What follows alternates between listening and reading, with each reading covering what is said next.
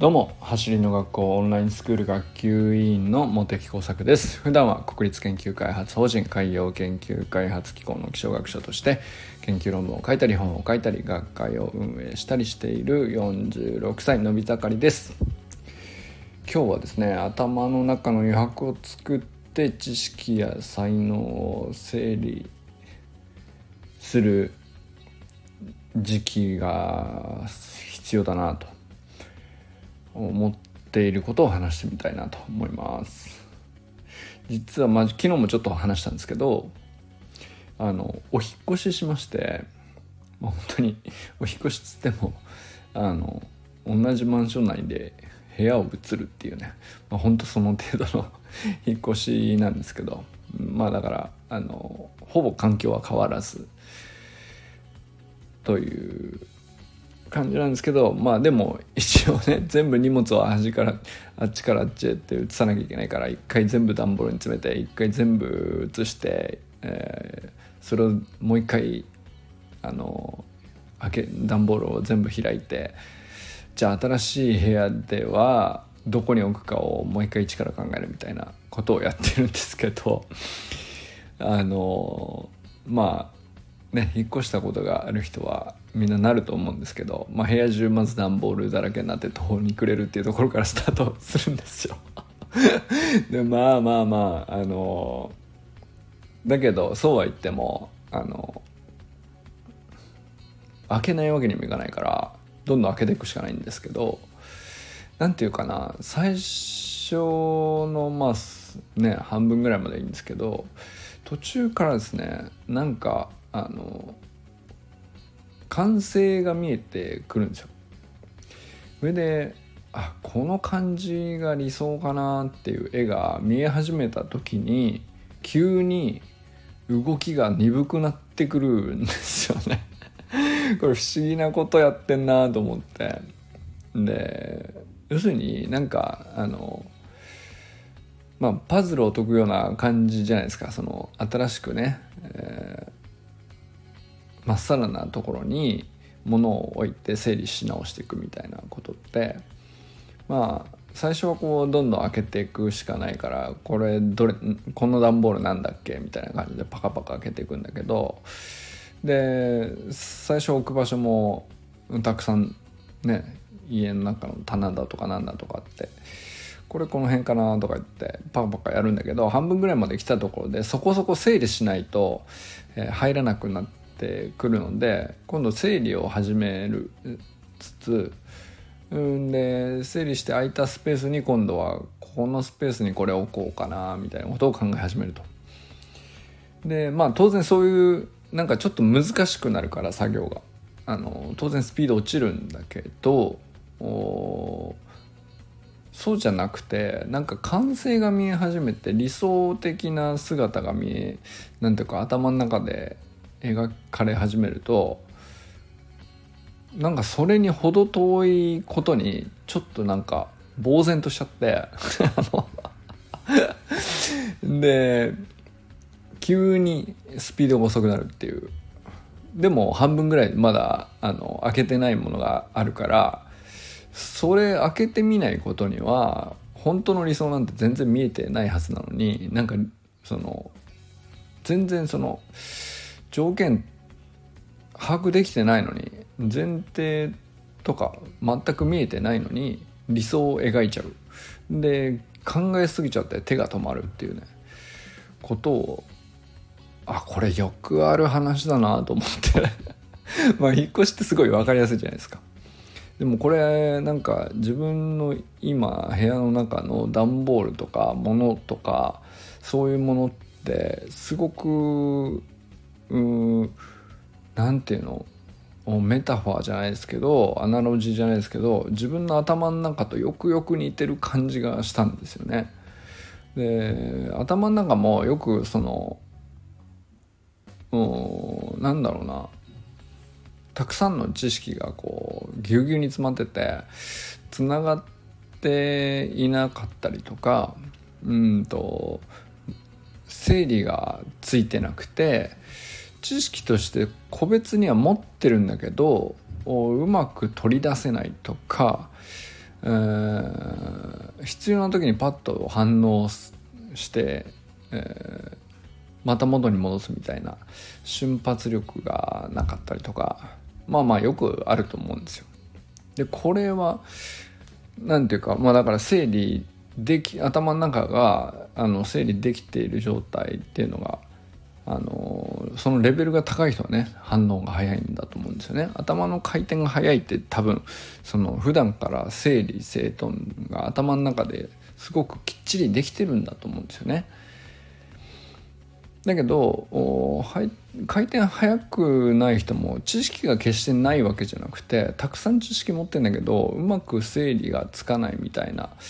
あ時期があったりとかそういうことだけだったりするんですよね。なんか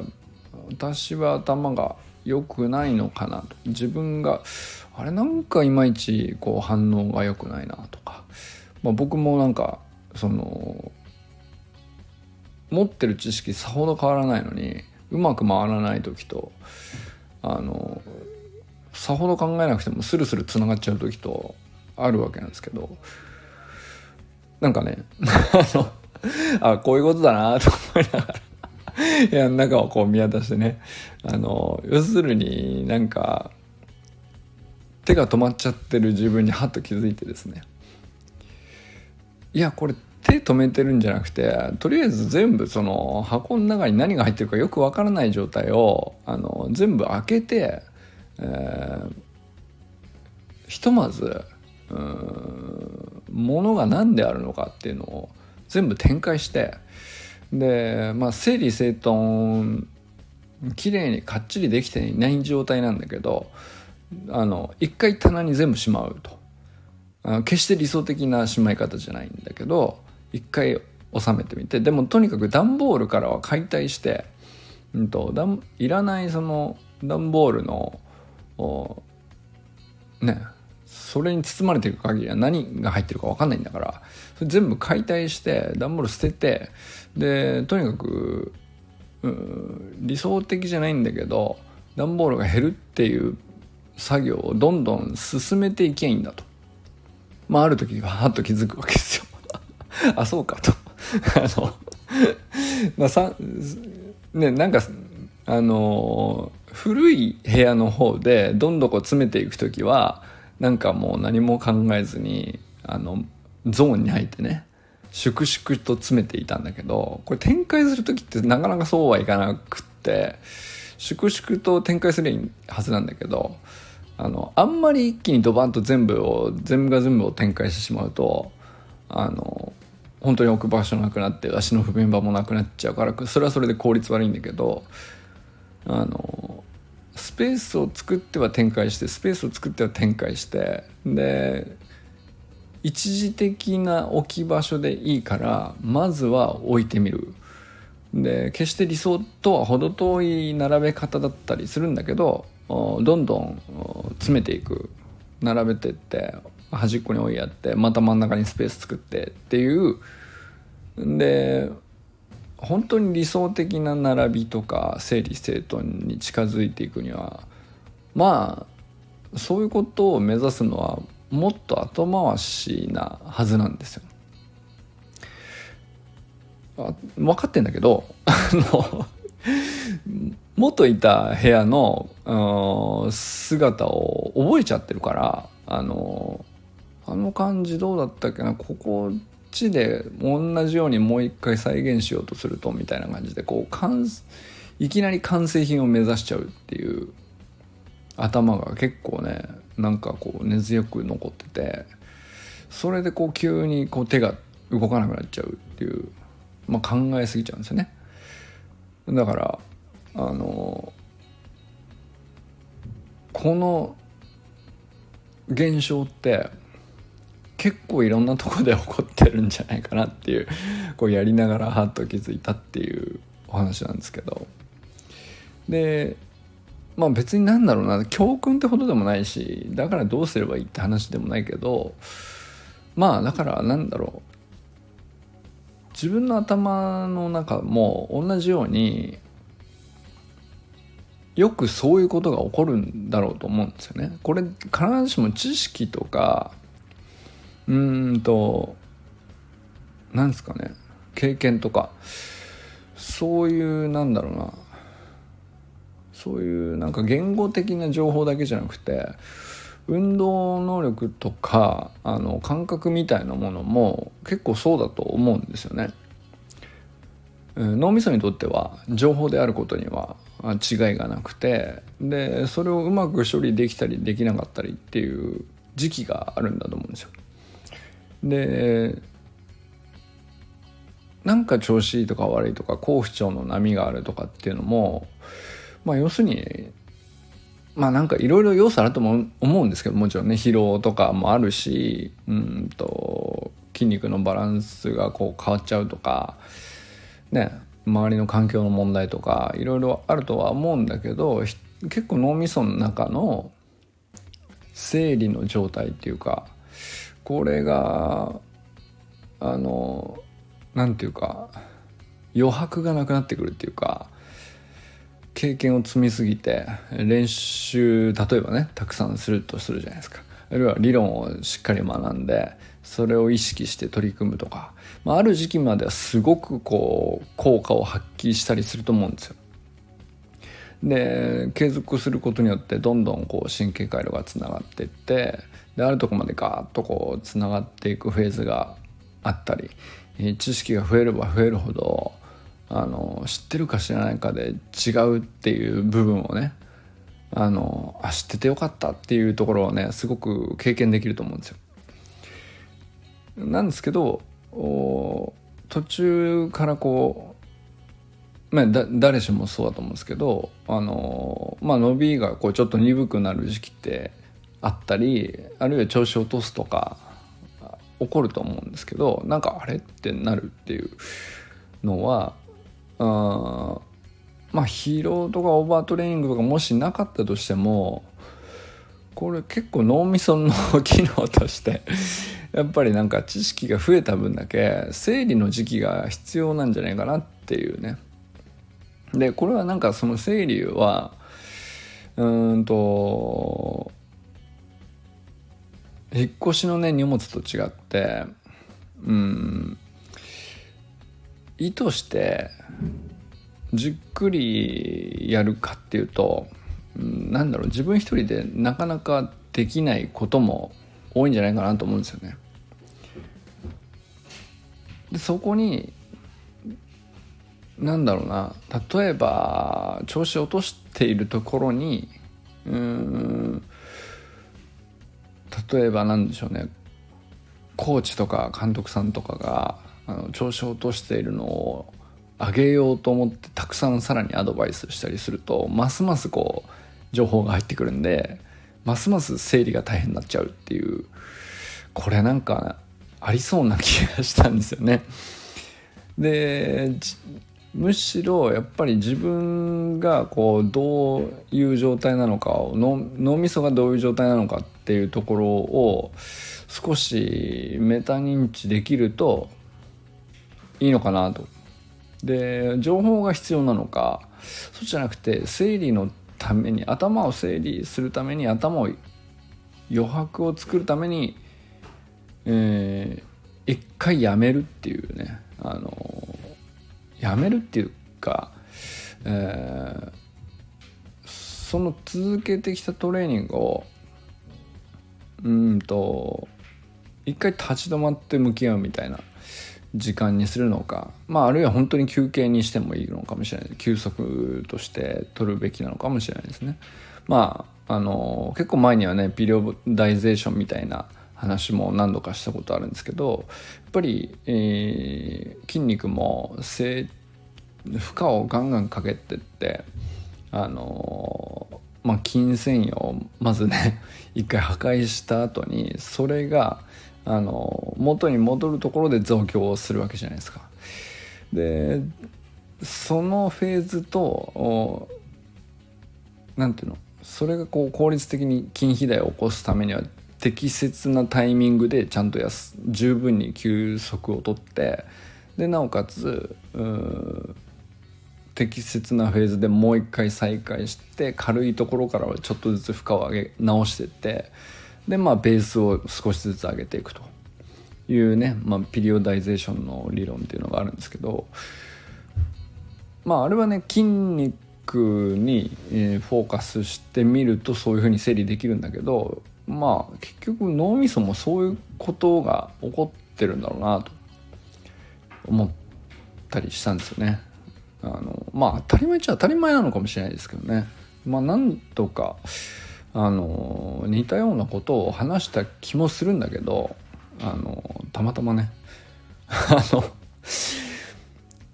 分かりやすい体験だったんですよねなんかその引っ越しの荷物を展開する時に動きが鈍くなって、えー、はって気づいてもっとこれ展開してこう余白にどんどんまずはいっぱいこう不完全な状態なんだけど未完決して完璧じゃないんだけどどんどん並べてってでとにかく箱から出すと。いうね。そのフェーズがをしなきゃいけないのにうんとなんか一個一個取り出してはあの理想的な配置を探してすっげえ考えちゃうみたいな細かいことをね。あのこっちに置こうかな。こっちにこの順番でいいのかなとか。いやまだそんなことを突き詰める段階じゃないっていうレベルの 時になんかそういうことに目がいっちゃうっていうね。でそのこう引っ越しの時あるあるなのかもしれないですねまあ引っ越しってめったにしないからあのあんまりあるあるって言っても共感しないかもしれないけどでもなんか物の整理っていうのとあのね物物の整理だとさ物質的にちゃんと見えているからあのより分かりやすいんじゃないかなと思うんですけどでもそれが結局頭の中でも同じこと起きてるんじゃないかなと。でそれがこうたくさん情報を受け取って吸収して学びを得て成長を真っ只中っていう時にうんとたくさんのことをを周りが言い過ぎたりとか あのあるいは本人自体がね情報ばかりをこう仕入れようとしすぎて溢れ返っちゃうみたいなことで、えー、かえってなんかその整理が追いつかなくてパフォーマンスが落ちてしまうっていうでこれは別になんだろうな悪いことじゃないのかなと思うんですよね。でそあのパフォーマンス落ちちゃうんだけど情報を知れてることには間違いがないし成長してる過程の一部だと思うんですよね。でいつしか整理されてつながっていった時にまた大きく、うん、より理想に近づいていくというか、まあ、そういう成長のプロセスをたどるんじゃないかなっていうのがねなんかあの荷物を整理してて 感じたことでございました。まあ何の話なんだっていうことはねよくわからないんだけど。でも逆に言うと人に教えるとかそういう立場から見た時はそれは教えられる側の相手に対して今どういう頭の中の整理がどれどの程度ついてるのかとかっていうのはやっぱ動きでは目に見えないところはあると思うんですよね。でそれを感じ取るっていうのはすごく難しいことで、えー、言い過ぎないっていうラインを超えないようにすることもコーチだったり指導する側のねすごく大事なポイントなのかなっていう気もしたりしましたね。なんかこれがあのやっぱり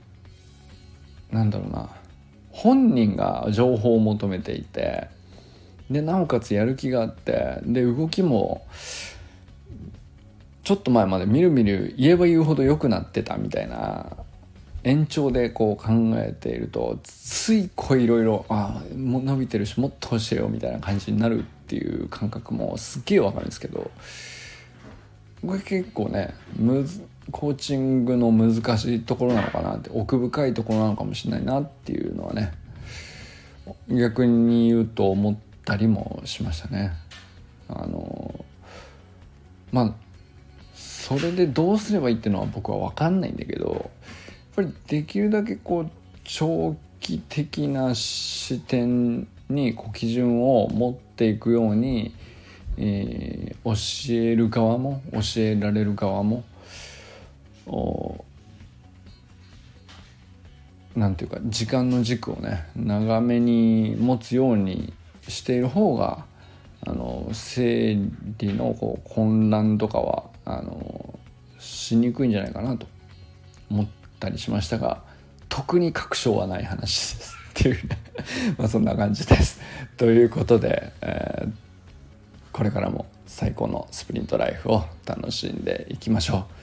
う。いやーなんか奥深いなと改めて思っております。バモス